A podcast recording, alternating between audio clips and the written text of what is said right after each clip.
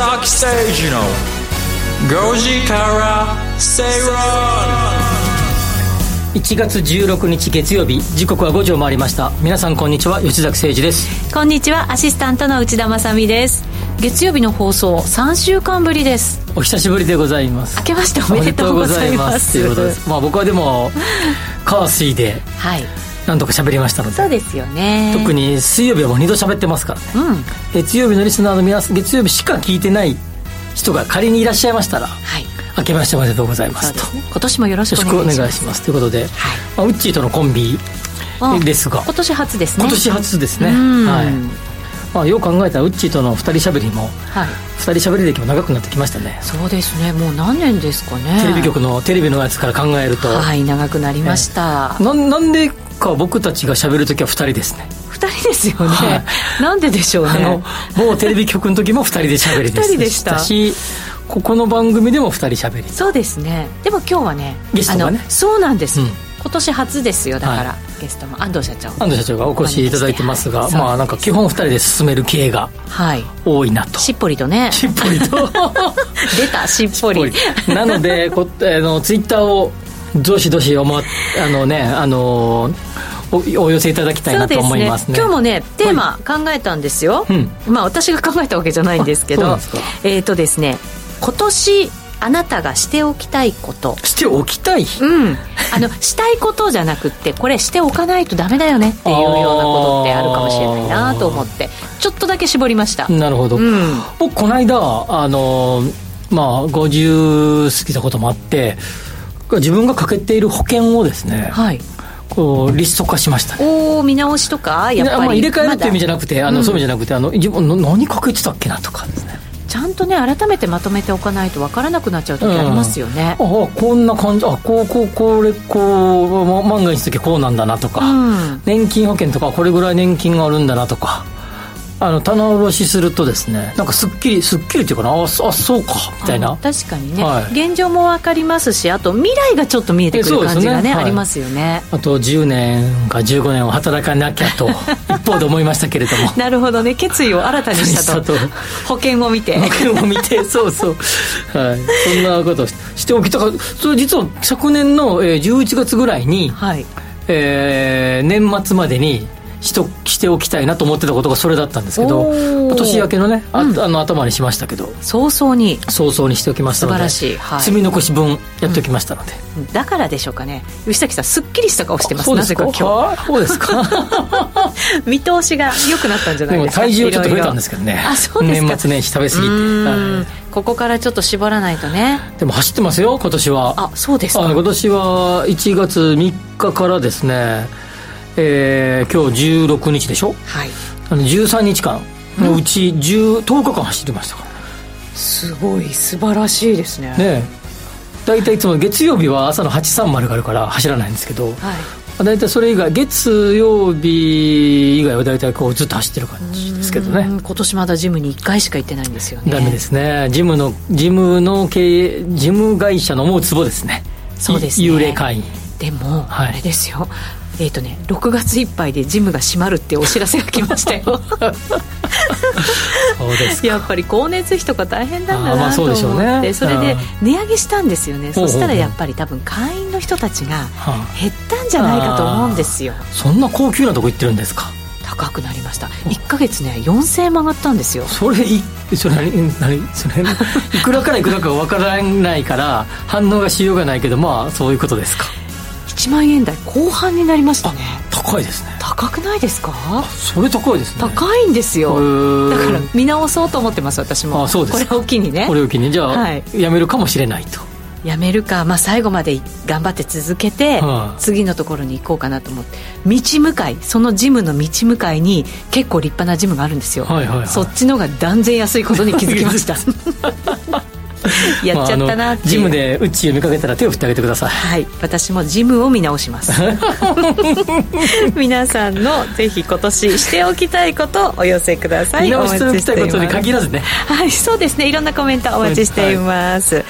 えー、さあそれでは番組進めていきましょう。この番組はロボットホームワオフードココザスの提供でお送りします。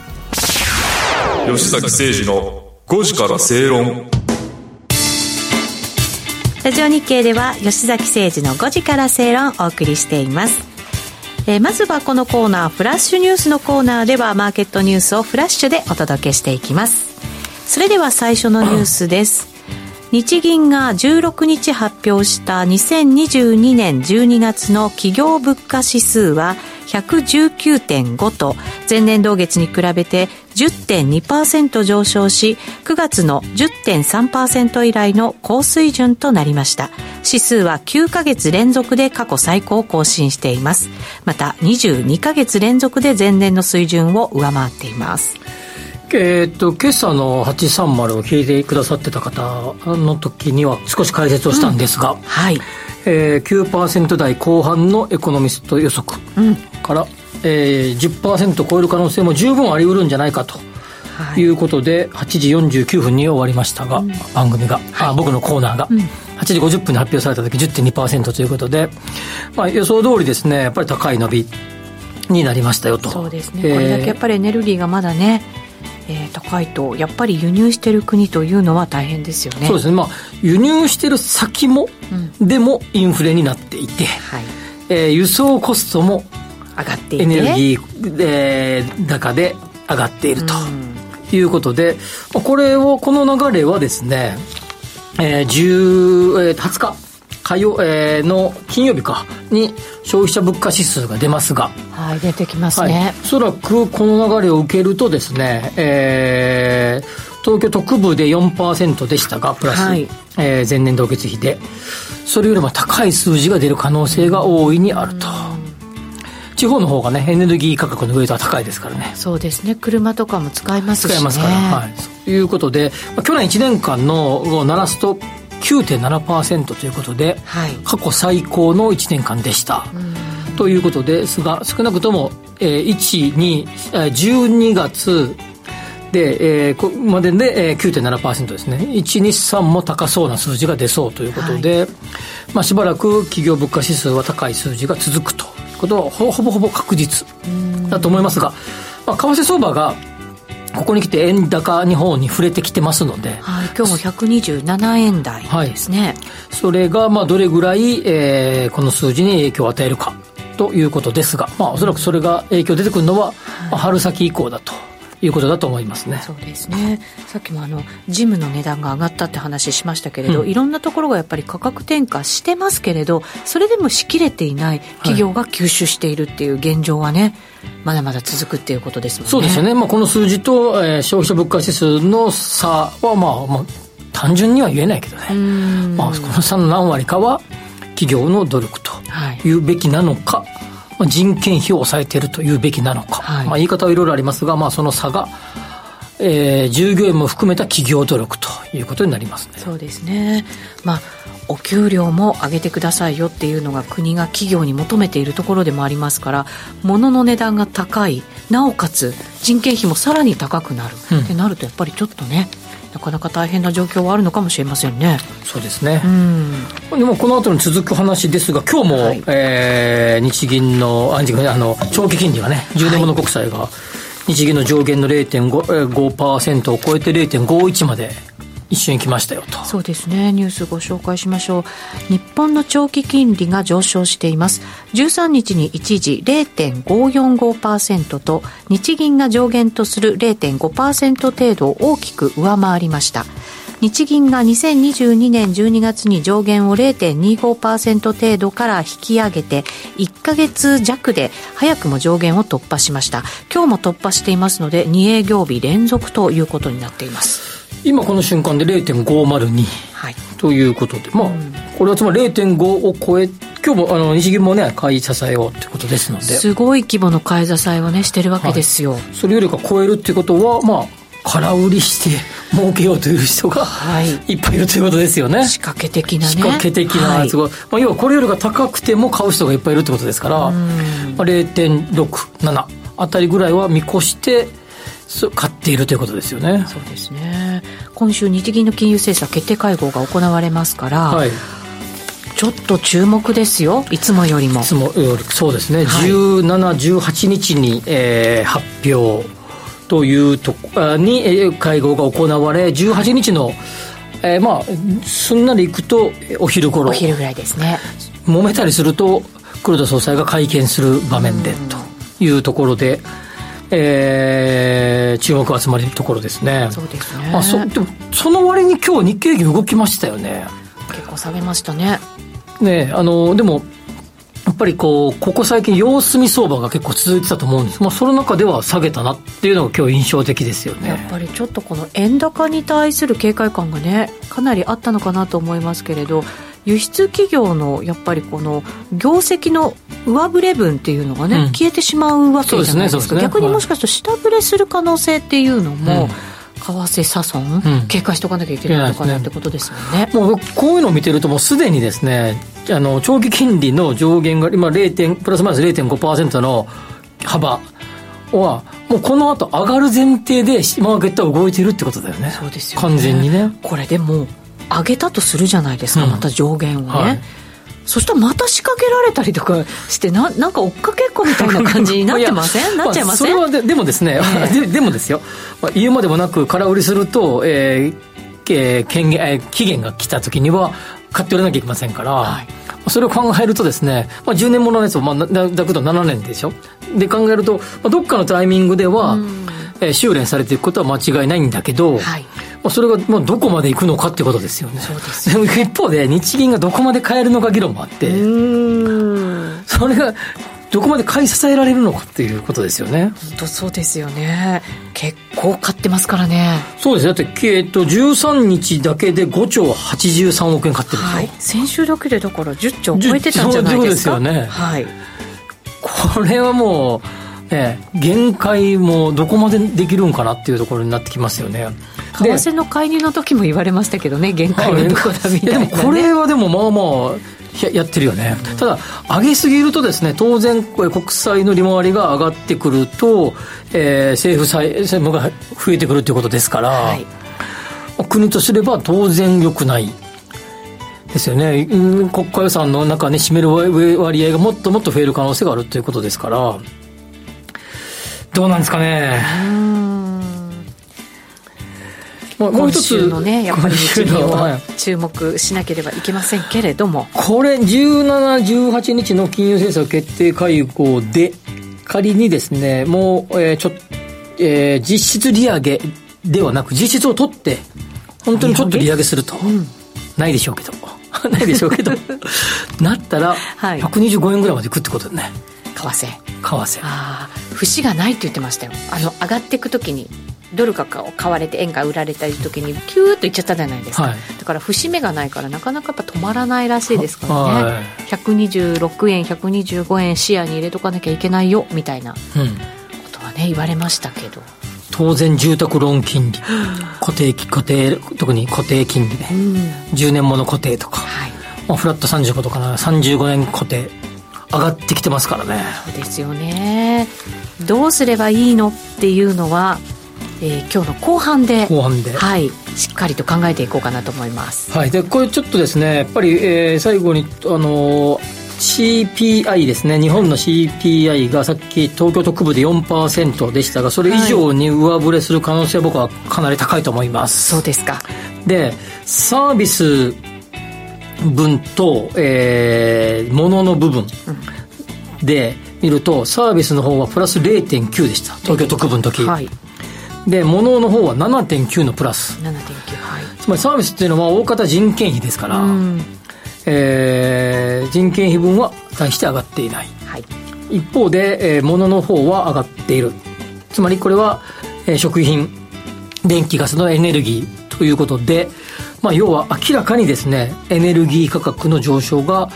えー、原材料費を押し上げてそれで価格が上がってきていると、うん。一方で需給ギャップとか GDP デフレーターなどを見ると、はい、全て需要が足りてない状況は明白。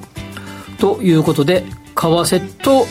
し、えー、原材料費の高騰この2つほぼほぼこの2つのみによって現時点ではですよ。この後賃金が上がっていくかもしれませんが現時点ではこの2つののみで上がってきている状況にあり一方で小売りの売り上げなんかはすでに下がってきていると。買い控えが起こってきていると。はい。影響が出始めている出始めていると。考えるとそれほどおちおち、えー、見ておられるような数字ではないということですね、はい、さあその人件費に関してのニュースいきましょうかユニクロを運営するファーストリテイリングは3月から国内従業員の年収を最大で4割引き上げます。パートやアルバイトの時給の引き上げもすでに実施しており、国内の人件費はおよそ15%増える見込みです。え、っとですね、これはまずですね、もう、ファーストリテイリングはね、ある程度、大きな会社ですので、はい、正社員の給料を上げると。人件費を上げるということですが、うん、まあ、当然上がってきた後にです。あ上がってくるまでの間には多少時差がある。ということとそれとまあ、えー、商社だとか、まあえー、と金融とかですね、まあ、いろんな、えー、ところについては上がるもっともっと上がりそうだというような日経新聞の報道ですが当然その圧倒的多数は中小企業に働いてますから。9割超えてます。超えてます、うん、そこの方々の人件費がどこまでついてくるか。というところですが極めてここは厳しいような状況。そうですね。で当然海外の、えー、安い人件費と言っていたところも上がってきていて国内回帰をするかもしれないけれども労働人件費が。しかしながらその部分が海外と比較されててくるということにさらされてきますので中小企業の、まあ、比較的、まあ、労働力を売っているような系の賃金が上がるとは到底思えない、すぐには、はい、ただこの需要が増えてきて賃金が上がってくるという循環を回さない限りいわゆるインフレ状況にはなってこない。景気が良くなっていくことはなってこないということですのでどれぐらいですね大手企業から中小企業までにこの人件費の増が移ってくるのかっていうところがポイントですね。そうですね人材獲得するためにお給料を上げていかなきゃいけないということになるんでしょうけれども大手と中小だとやっぱりその差は歴然ですから、はい、そうすると強いところがより強くなり弱いところはさらに弱くなってしまうっていうその図がねでもそこに加えて法人税上げようとしてますからねはいどこにそんな原資があるんですかみたいなことを言ってる人もいるかもしれないとかみんな言ってるんでしょうねなかなか明るい未来というのが描きにくいのかもしれませんね。不透明ですよね、うん、そうですね。以上ここまではフラッシュニュースでした。お知らせの後は深読み経済指標のコーナーです。吉坂誠二の5時から正論。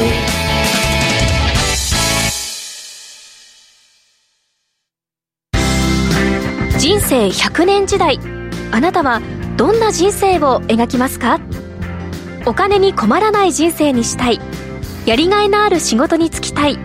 お気に入りの間取りの家に住みたい。あなたの描く理想の人生をココザスが幅広くサポートします。さまざまな資格を持った専門家がお金仕事住まいについて無料でアドバイス。一緒に豊かでワクワク生きる未来を作りましょう。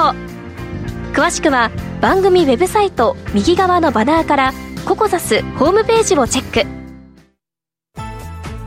おはようマーケット。加納内彩子と浜田節子が東京株式オープン前の朝8時から投資に役立つ情報をコンパクトにお伝えします。海外市場の動き気になるニュース一日の情報チェックはこの番組からスタート。おはようマーケット。平日の毎朝8時から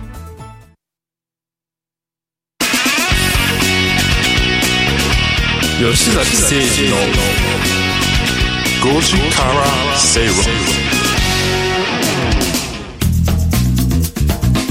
さてこの時間は深読み経済指標のコーナーです。今日は物価高と建築費の関係についてです。はい、はい、けんあの物価がまあ上がる。これはあのさっきもちょっと言いましたがもうちょっとあの理屈っぽく喋るとですね、はいえー、需要が増えると、供給が一定ならば価格は上がるってことですよね、はい。まあ、DS 曲線、まあ、経済学で習ったあれですよね、うんはい、それで、えーまあ、一方で供給が減ってくると需要が一定でも価格は上がると。上がる。いうことですよね、はい。まこのどちらかで、まあ、上がっていくのがまあ一般的なので、うん、需要を抑えるために、うん、えー、金利を上げることによって需要を抑えて価格上昇を止めていこうと。いうのが、えー、金融政策あ金利の政策なわけですよね。はい、で今の状況どうなのかということですが不動産価格がここ最近まで上がってあ最近まあ今もまあまあ上がってますけど、うんうん、上がってきた流れは2つの融合だったんですね。一つはですね買いたい人が増えてきた。ということで、まあ、都心なんかで、えー、分譲マンションが高値がついてきた。需要が上がって上がってきた。ということともう一つが建築材料費が上がってきているので、うん、あるいは土地の価格が上がってきているので、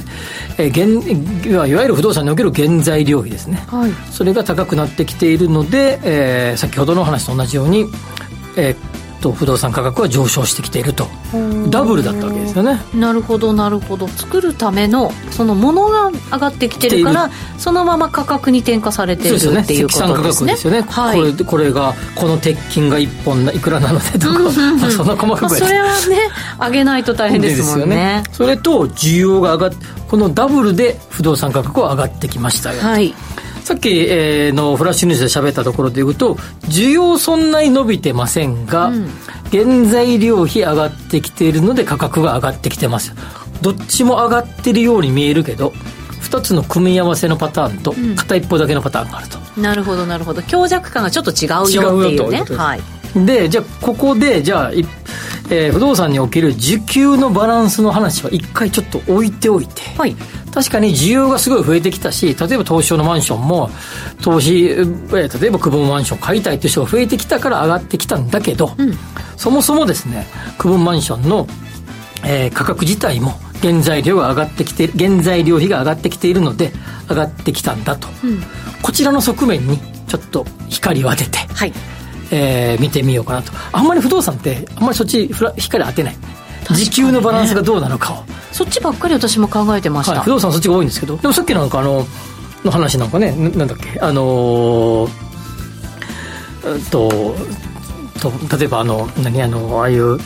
ラーメンの価格が上がってくる、うん、そうですね。急にラーメン食べる人が増えたのかっていうとそうじゃないですよね多分はい、増えたかもしれないけど 多分そう増えてないと思うね。いきなりは。まあ一定数ね、うん、まあ、あ安定した、まあ、横ばい、ね、需要は横ばいかもしれないけど、うんうん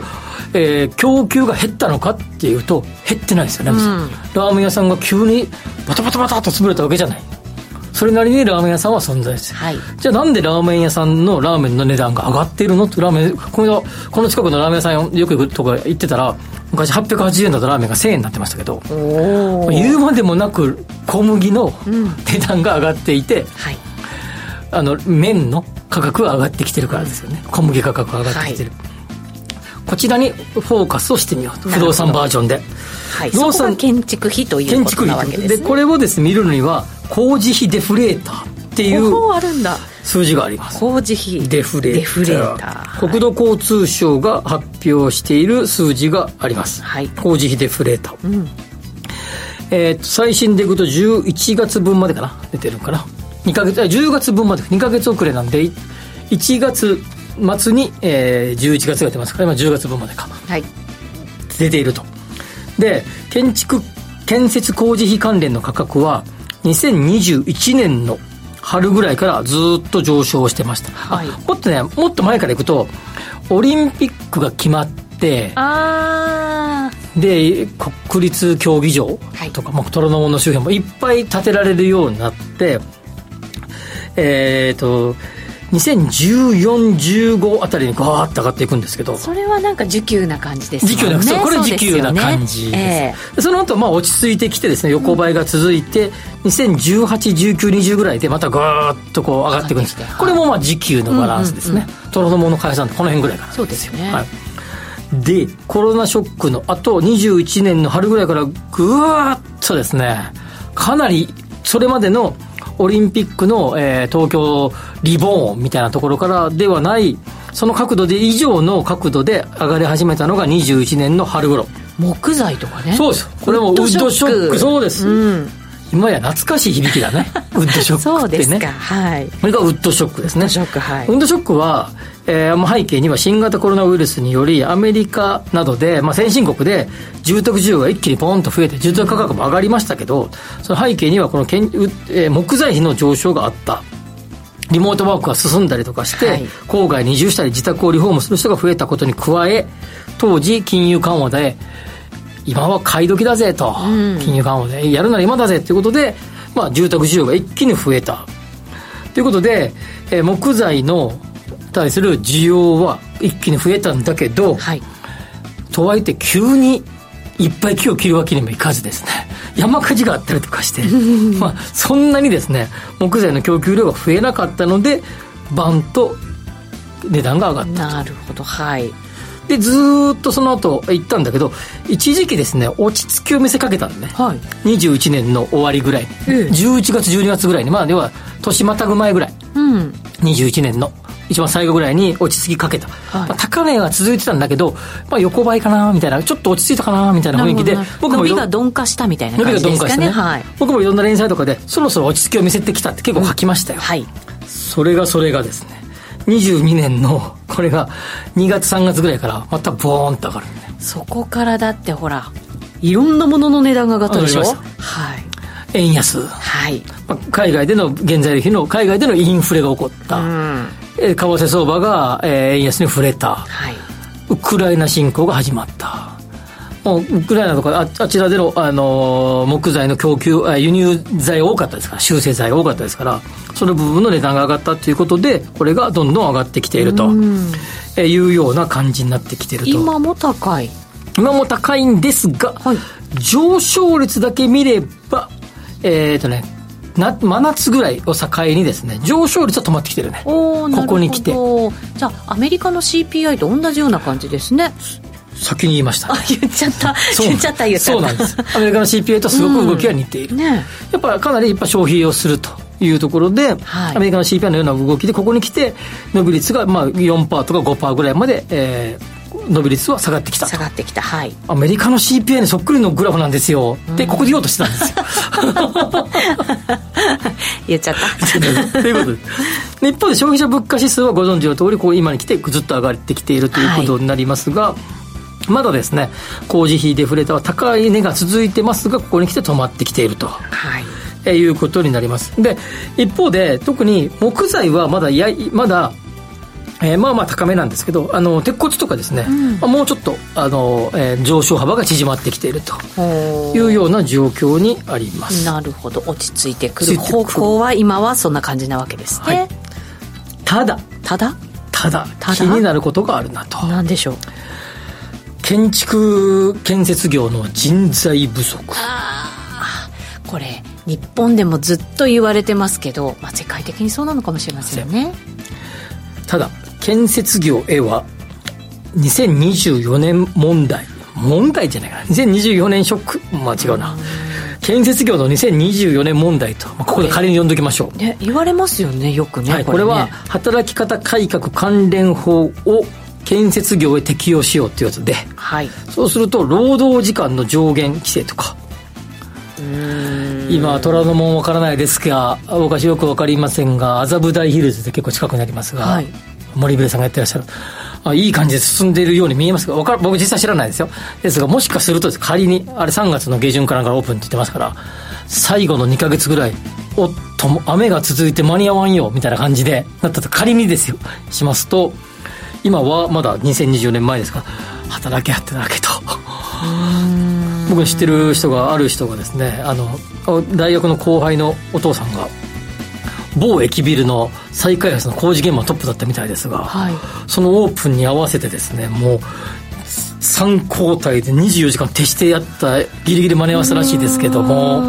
そういうことができなくなってくるので当然その分を見越して人労働人件費を確保しておくと。はい。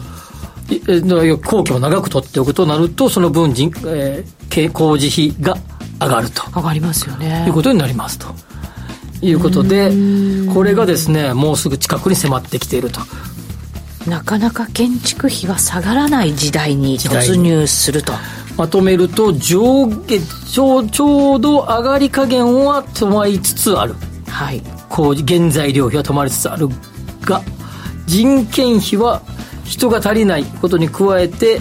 働き方改革関連法の建設業の適用が間もなく控えてきているのでもうすでにですねそれを見据えた動きになってきていて、高止まりしている。なるほど。これもし日本のそのインフレが多少なりとも落ち着いたとしてもですよ建築費がそれほど下がらないんだとするならば不動産その物件っていう価格で考えるとあんまり下がらなくなっちゃうかもしれない。新築物件は下げることができない。そうですよね。叩き売るわけにはいかないし。この建築費のところで値段が上がっていくっていうことも考えられるってことですね、でこれはやっぱり需給のバランスっていう観点とやっぱ製造業ですから言うても建築業もそうですね。その観点と両方組み合わせてみなきゃいけなくて、はい。えーまあ、両方の観点からどういうふうな形で不動産を見るかこの視点が大事なんじゃないかなと思いますね。なるほど。分かりました。そういう時代に突入してるんだぞということをしっかり頭にね、はい、入れながら考えていかなきゃいけません。以上ここまでは深読み経済指標のコーナーでした。お知らせの後はワクワク人生ここザスタイルのコーナーです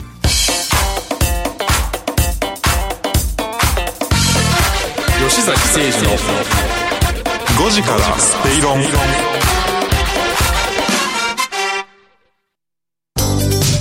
ワオフードのプレミアムなコールドプレスジュース。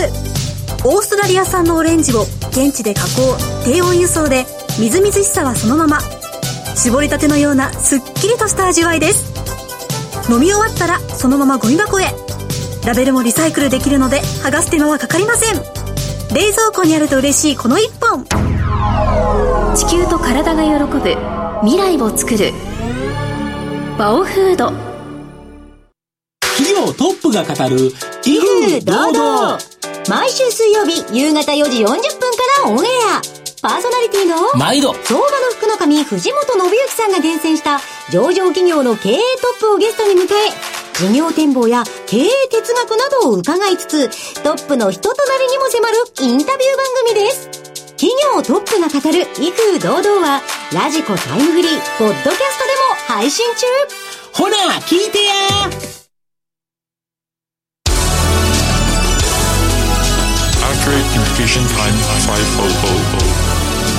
吉崎誠二の5時から正論ラジオ日経では吉崎誠二の5時から正論をお送りしています。ここからの時間はワクワク人生ここザスタイル。人生100年時代を豊かでワクワク生きるためには一体どうすればいいのか。このコーナーでは結婚やお子様の誕生、転職、リタイア、住宅購入など個人のライフイベントを充実させるヒントをリスナーの皆さんと一緒に探していきます。え今日は今年の金利動向と不動産投資の見通しについて考えていきますそれではここからのゲストをご紹介しましょう。ココザス代表取締役 CEO の安藤義人さんです。こんにちは。こんにちは。よろしくお願いします。今年もよろしくお願いいたします。本年もよろしくお願いします。変なこと言うよろしくよろしくします。よろしくお願いします。いろいろ声がかぶっちゃいましたからね、はい、さてさて金利じわじわと上がってきて今日もね、金利のニュース取り上げましたけど安藤さんどうですか？これ個人投資家の方々にも影響って出始めてるんですか？まあ、昨年からまあ少しずつ、えー、上がってきてそれが投資用のローンに影響が出てきてっていうのは、まあ、ありましたので、えー、まあ、そういう点で言うと正直今のところそんなに影響がないっていうのがまあ現実ではあります、なるほど。そうするとじゃあ今後出始める可能性ももちろん秘めてるわけですよね。まあ、この金利上昇の勢いが、えー、続いてでそれがまあ先ほどの話に流れてましたけどあの不動産価格に、はい、えー、影響があって価格が下落してみたいな話になってくると、うん、もちろんいろいろ影響出てくるとは思うんですけども、まあ、まだちょっとその辺はあの、まあ、様子見てるっていう方が多いかなっていうので、うん、あんまりその昨年から今年にかけて、えー、問い合わせが減ったとかそういったところはないので、はい、まあ、ややろうと思ってる方はあの物件探してるし、うん、あとはまあ、中には様子見ようみたいな方もいますよ。なるそうですね、はい、ただまあ金利上がっていくんだとするならばちょっと早めに買っておかなきゃとか思う方々ももちろんね、うん、いるはずなのかなと思ったりもしますけど今日はその今後その個人投資家の方にどのような影響が出てくるのかどんな可能性があるのかを吉崎さんと安藤さんでちょっと考えていきたいなと思ってるんですけど、うん、まず吉崎さんどうですか、まあ、住宅ローンをの、えー、金利と、はい。えー、不動産投資用の、うん。えー、ローン金利、まあ、ちょっと考え方が違う、ああそうなんです、ね、と思います、はい、で、えー、まあ言うまでもなくですね、えー、住宅ローン金利は、うん、えー、まあ、メガバンクを含めた、まあ、各各銀行のまあなんていうかなちょっと言い方ですけど熾烈な戦いが起こっていて、うん。ちが一番安いですみたいなことをいっぱいやってるわけですよね。特に変動金利がその主戦場になっていて、はい。えーまあ、大手メガでも0.5%を切るような変動金利、はい、でネットだけでやっている、えー、ネットバンクっていうところでいくと0.3%とかあったりとかすると。いうところで、まあ、当然現在の、えー、政策金利が、まあ、まだ政策金利はゼロ金利政策のま、まあ、あのマイナス金利のままなんで、えー、そう考えると変動金利は、えー、かなり低く抑えられていますが、うん、固定金利は上がりつつあると、うん、特にですね固定の長いものは結構上がってきてると。もう実際に。実際に上がってきてるということになりますね、はい、で一方で、えー、不動産投資用の金利はですね、うん、えー、当然、えー、金利が上がれば借り入れ総額が増えるんですがそれだけじゃないところもあって、うん、で、まあ、そのに応じて賃、えー、家賃とかが上がってくればですね、はい。まあ、その分は別にそれその分相殺できるわけですから、うん、まああのー、家賃がどれぐらいまで上がってくるのかっていうところに大きなポイントがあって、うん、まあ、そこの辺との兼ね合いが、えー、どうかなっていうところがポイントだと思います。でと、住宅の、えー、っと、不動産投資の金利はですね、プロパーで引っ張ってくる方、まあ、自分が経営している方とかは、はい、まあ、全然違う金利だと思いますし、うん、一方で、えーえー、っと審判系の銀行から借りてくると、まあ、1.8%とか1.6%とか、はい、2%切るようなぐらいで推移しているようですが、まあ、ここそんなにまだ動いてませんよね。えーと、去年、そもそも少し上がって、はいはい、ただまだ1.7とかで出してくれる銀行あるので、はい、まだそんなに動いてないっていう回答になりますね、ね、それほど上がる、まあ、今のところまだ分かんないけど、まあ今日この時点では大してそんな動きはないっていう感じで、うん、まあ、ここがどういうふうになってくるのかなというところが注目ですね。うん、ねまあ、日銀がどんどん金利を上げていくって図も今のところまだ描きにくいですよね。うん。今後の流れは正直難しいですよね。まあ、上げることはまあ基本的にはやっぱり上げると相当、え不動産価格も含めて水を差すことになりますのでやっぱこれはあのなんかな日銀のまあ独立性がどれぐらいあるかっていう問題はあるけれどもまあ、政府とすればそれほどやっぱり、まあ、政府政府って誰をもって政府って分からないけど まあ本来はそれほどやりたくはないと思ないでしょうね、うん、やりたいのは、ね、あの金融庁とか財務省とかみたいな、うん、そういう方々はやりたいんでしょうけれども、まあ、政府全体とすればどうかなって感じはするね。このローン金利ってどれぐらいまで上がってしまうと実際個人投資家の方々に影響が出るって考えたらいいんですか？まあ、これも先ほど言った、えーと、住宅ローンは所得がどれぐらい上がるかによって変わってくる。所得がそれにつられて上がれば、まあ、基本的には一定こいの関係ですから、そうですね。あまり大きな変化はないし、えーと、不動産投資の方でいうと賃料がそれにつられて上がれば、まあ、それもそんな関係ないと。うんまあ、物件の規模によってもちろん全く変わってくると思うので、はい、まあ、ちょっと今手元であの金利電卓叩いてたんですけど例えば3000万円ぐらいの物件、はい、マンションをサラリーマン大家さんの方が持ってますみたいな、はい、金利が0.2%上がると、まあ、3000円ぐらい支払い額が変わってくると月々。月々。月々。3000円。そん,、まあ、そんなもんって言っていいのかわからないですけども、うん、もちろん低い方がいいんですけど、うん、だからなんだろう金利が上がったからといってその一気にその支払いできない方が増えるんじゃないかとかなんか煽ってる記事とかありますけど、はい、そこまでは上がらないでしょっていうふうには思ってますけどね。今のところ3000円分の家賃が不安のせすればチャラなんチャラなんですよ。そうですよね、うん。そういうことですよね。そうなんです。そこで、それがやっぱり一番重要なポイントで、うん、そこぐらい上がるのかってことですね。同じ話は、住宅、自自宅の場合はそれが所得だってことね。うん、そうですよね。うん、まあでも、どうなんでしょうね金利今聞いてきた話の中で考えるとするならば金利上がったとしてもこう投資やった方がいいのかやらない方がいいのかって考えたら、うん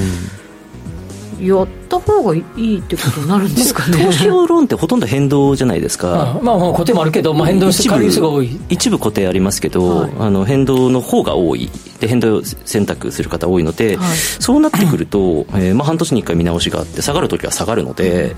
なのであのいつやり始めたとしても、まあ、下がる可能性もありますし、逆に言うと上がる可能性もありますし、はいからあの住宅ローン住むための住宅ローンをフラットで組むっていうのはちょっと控えてる方が多い印象はありますね。固定が今一気に上がってるので。投資っていう観点で言うとなんか比較対象があのやらなかった場合の自分と、はい、この条件でやった場合の自分っていうところで皆さん比較されるので老後の備えが必要であれば、まあ、検討されてますし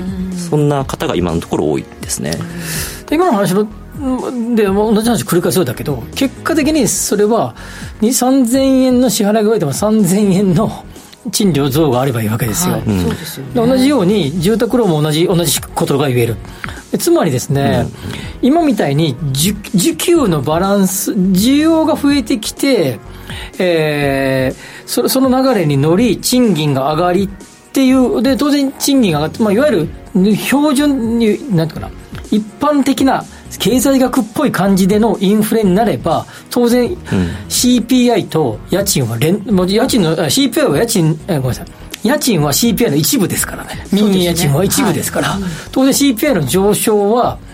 えー、家賃の上昇はこれはイコールなんですよ。うん、まあ、限りなくイコール、うんっていう循環の中で金利が上がっていくのはこれはしょうがないし多少時差はあるかもしれないけれども、うんはいえー、そのうち賃金が上がる、そのうち家賃が上がれば、まあ上がったところで、まあ行ってこいなんですよ。うん、その状況じゃないのに金利を上げるとですね、うん、単なる見かけだけのですね、原原価が上がってるだけのですね、えー、中での金利を上げると、これはもろにかぶるわけですよ。うん、そういう中で、今上げていいのっていう状況なんでね。少なくとも不動産投資を、のえー、もしもアドバイスをするような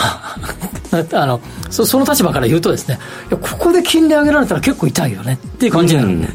あのまあちょっと今あめちゃくちゃ低いので少しぐらい上げるのはいいですよ、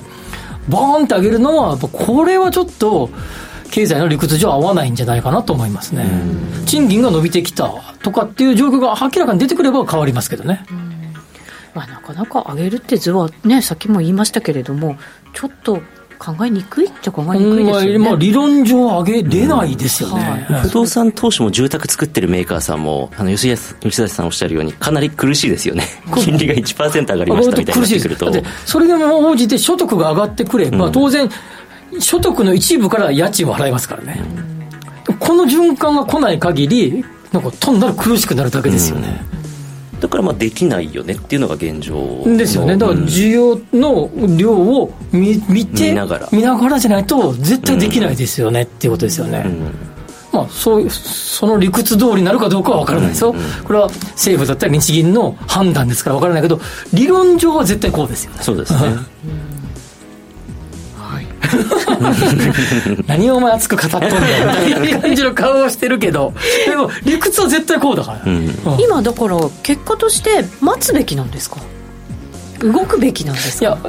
今日この瞬間は僕は今日明日買うのはちょっと待つべきかもしれないけどそうですね、うん、1718日に日銀経営政策決定会合あってその中でどっちに行くかでって変わると思いますね、うん。あとはその物事を短期で考えていてあの買って数年後に売却して利益が取りたいとか、はい、そう思ってる方は今は控えてますよね、うん、当然。ただすごい長い目で見ていこうっていう方にとってはまあ正直誤差の範疇というそうだよねそうだね、はい、それ言ってるね。正直まあ長い目で見たら、まあ、5年10年単位で見たら誤差の範囲だね、はい、うん、それはそう、ね、不動産投資ってちょっとね長めの投資っていうイメージがありますので、まあ、一般的にはそうですけど、まあ、中にはまあ短くやる人もいるけどね。そういう方は実際あの今が売りタイミングじゃないかって言って問い合わせされてる方とかいますよ、まあ、そういう動きの変化は出てきてるよ、まあ、でもこういう時だからこそいい物件が出てきたりするからね、まあ、それもありますよね。それもまたチャンスやっぱ目利き力が勝負になってくる1年ですよ多分今年は。そうですか。これは伸びるなとかこれはやばいなとかっていうどれぐらい目利きができるかだと思います、ちゃんとしたその専門家の人にね、信頼できる人をまた見つけなきゃいけないっていうのもあるのかもしれませんね、わかりました。今日のゲストはココザス代表取締役 CEO 安藤義人さんでした。ありがとうございました。ありがとうございました。ありがとうございました。ここまではワクワク人生ココザスタイルのコーナーでしたラジオは一方通行ではありません。パーソナリティと聞いているあなたの心が合わさってその瞬間に合う心地の良い世界が作られています。あなたが気分を上げたい時やリラックスしたい時、ちょっと寂しい時やぼーっとしたい時など、その時の気持ちにぴったりな音や声を準備してあなたをお待ちしています。ラジコはどんな時も居心地の良い場所でありたい。聞く場所が家だって移動中だって海や山でもあなたが耳を傾けるだけでそこが一番の場所になるように。心が整えば、今日も明日もきっといい日になる。さあ、心地の良い声を浴びていきましょう。世界を広げる音がある。ラジコ。吉崎誠二の5時から正論。今日の正論です。はい。にえー、2023年、えー、年始にいろんな方に年賀状とかメールとかいろんなやつもらいましたけど、多くの方々がですね、今年は経済とかマーケットとか、不透明な一年になりそうですねと。はい、先が読みにくい一年になりそうですね。なのでぜひいろいろな、あの、まあ、吉崎さんなりの意見をくださいみたいな、えー、ことを書いてくださった、えー、お年賀のえー、連絡が多かったですが、まあ確かにそうでしょうね。今年は多分不透明な感じの一年で、特に前半はですね、なかなか読みにくい。まあマーケットも経済もそうだと思いますね。金利、金融。はい、まあ、そういう時だからこそですね、やっぱりここはやっぱり、